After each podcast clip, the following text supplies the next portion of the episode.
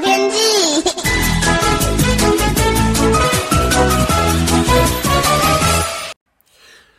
各位朋友好，我是彭启明。昨天在台湾的上的云量还蛮多的哈，但是很可惜的就是缺乏动力的条件，有些飘雨，但是就是非常的少。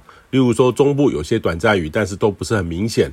那目前呢，云量显著的减少，今天各地呢再转多云到晴的天气，呃，有点闷热，中午的高温各地都上看三十度以上。呃，中东半部的云量呢较多，有些地形上的短暂阵雨发生。那目前呢，在中国的南方，像贵州、湖南到江西这附近，正有到自流锋面发展。那闪电对流呢，相当的旺盛。那这个非常像是典型的梅雨滞留封面的态势哦。在南北风冷暖空气对峙的不稳定温床下，有点中小尺度的对流系统发展起来，延伸将近有一千公里哦。那这个将会对当地造成严重的剧烈降雨。当地呢，已经发布了大暴雨的警戒。昨天呢，到今天一天会下有超过一百毫米的可能哦。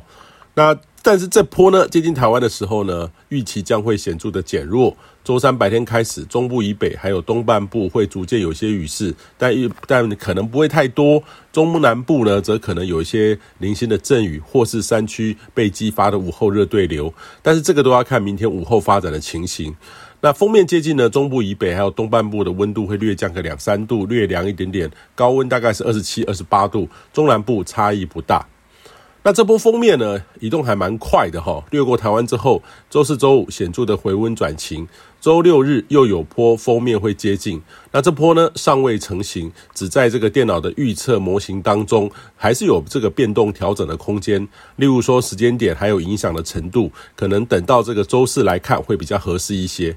那目前趋势上呢，这波封面和周三这波很像，接近台湾的时候呢，结构显著的转差，呃，也还是有这个中部还有东半部有短暂阵雨，中南部呢有午后热对流的发展，并不是很旺盛。那母亲节呢，周末的天气，户外的活动可能要稍微费心的安排哦。那这波呢，在周末接近，下周一到三又会有几天是回温晴朗的。那下周四又有波锋面会接近，这波滞留时间呢会略久一点，呃，稍微像一点传统梅雨锋面的态势，但是依旧结构没有太好哈，还是需要滚动的观察。那短期的天气预测上呢，其实的确未来呢这两周都还没有显著较大规模降雨的时机点。